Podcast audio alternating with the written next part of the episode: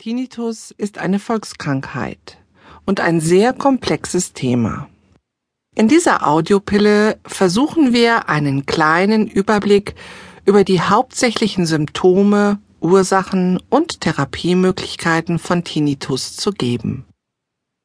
Als betroffener Patient sollten Sie sich jedoch auf jeden Fall ärztlich beraten lassen. Denn jeder Tinnitus-Patient erlebt seine Erkrankung als sehr individuell und es bedarf meist einer sehr ausführlichen Diagnostik. Der erste Schritt bei der Diagnose des Tinnitus ist immer eine genaue Aufnahme der Krankheitsgeschichte, Anamnese des Betroffenen. Dabei wird unter anderem gefragt, wie lange der Tinnitus besteht, ob er durch Umweltgeräusche verdeckt werden kann und ob zusätzlich eine Hörminderung vorliegt. Eine körperliche Untersuchung mit Erhebung des kompletten HNO-Status kann dabei helfen, weitere Informationen über die Art und die Ursachen des Tinnitus zu erhalten. Aber was heißt Tinnitus eigentlich genau? Der Begriff Tinnitus ist ein Sammelbegriff für das Wahrnehmen verschiedener Ohrgeräusche.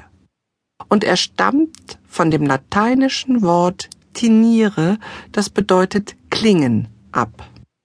Tinnitus kann viele verschiedene Ursachen haben. Die Ohrgeräusche werden nur von dem Betroffenen selbst wahrgenommen, auch subjektiver Tinnitus genannt, und wesentlich seltener ist der sogenannte objektive Tinnitus, bei dem das Ohrgeräusch auch von einem HNO-Arzt gehört werden kann.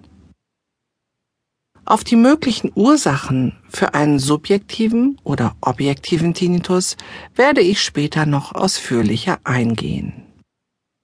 Jeder hat vielleicht schon einmal ein kurzzeitiges Piepen oder Pfeifen im Ohr wahrgenommen. Einen kurzfristigen Tinnitus, entweder kurzzeitig für einige Sekunden ohne einen Auslöser oder nach einer starken Lärmbelastung für einige Stunden, das hat eigentlich fast jeder schon mal irgendwann erlebt. Das ist auch der Grund dafür, warum die Zahlen über die Häufigkeit von Tinnitus so extrem unterschiedlich sind. In Deutschland bekommen jedes Jahr circa 10 bis 15 Millionen Menschen einen akuten Tinnitus. Mit zunehmendem Alter steigt der Anteil der Betroffenen. Doch gerade in den letzten Jahren ist eine steigende Anzahl junger Patienten hinzugekommen. Das Hören der Tinnitusgeräusche wird individuell vom Patienten als sehr unterschiedlich wahrgenommen. Manche Betroffene nehmen eher ein dunkles Summen, Brummen oder Rauschen im Ohr wahr. Andere haben eher Tinnitus-Symptome wie ein Knacken, hohes Pfeifen oder Piepen im Ohr.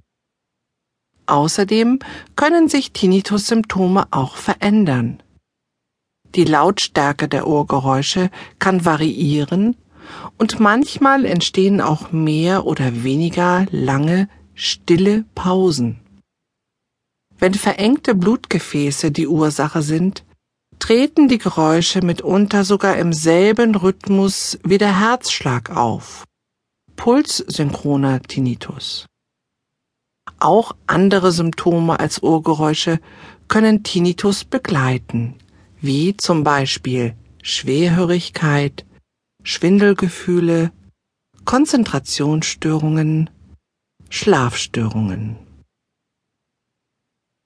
Als akut gilt ein Tinnitus, wenn er weniger als drei Monate andauert und als subakut wird er bezeichnet, wenn er zwischen drei und zwölf Monaten anhält. Gehen die Ohrgeräusche über diesen Zeitraum hinaus, ist der Tinnitus als chronisch zu bezeichnen. Ein weiteres Unterscheidungskriterium ist, ob mit dem Tinnitus ein Hörverlust einhergeht oder nicht.